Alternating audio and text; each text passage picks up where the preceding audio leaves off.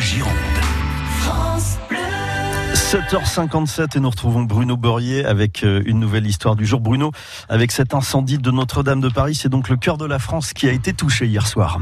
Le cœur de chacun d'entre nous, effectivement. À, l'heure où, j'écrivais ces lignes, euh, Paris saigne, son cœur est en feu, Notre-Dame de Paris est la proie des flammes. Comme vous, j'ai été sidéré par les images que nous avons vues. Une forêt de poutres de chêne s'enflamme sur plus de 100 mètres de long et 10 mètres de hauteur. Sachez que ces éléments de la première charpente qui remontaient déjà au 8e et au 9e siècle avaient été réalisés utilisés dans la charpente de, construite entre 1220 et 1240. En quelques heures, cette couverture de plomb de plus de 210 tonnes s'est effondrée. Ces charpentes du chœur et de la nef étaient intactes depuis le XIIIe siècle. Elles ont disparu à jamais, ainsi que les charpentes des transepts de la flèche qui, elles, avaient été refaites lors de la restauration par Viollet-le-Duc au XIXe siècle.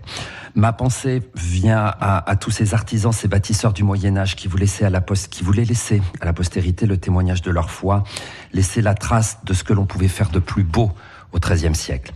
Sur un pan plus personnel, je, Notre-Dame de Paris était pour euh, mon père et, et, pour moi notre monument. Je m'explique. J'ai fait mes études à Paris comme lui et nous avons tous joué au jeu de ah ben quand j'aurai de l'argent, où est-ce que tu aimerais habiter quand tu mm. serais à Paris? Et je ne le savais pas, mais c'était exactement la même réponse que mon père. C'était le quai d'Orléans, mm. sur l'île Saint-Louis, pour pouvoir regarder tous les matins le chevet de Notre-Dame de,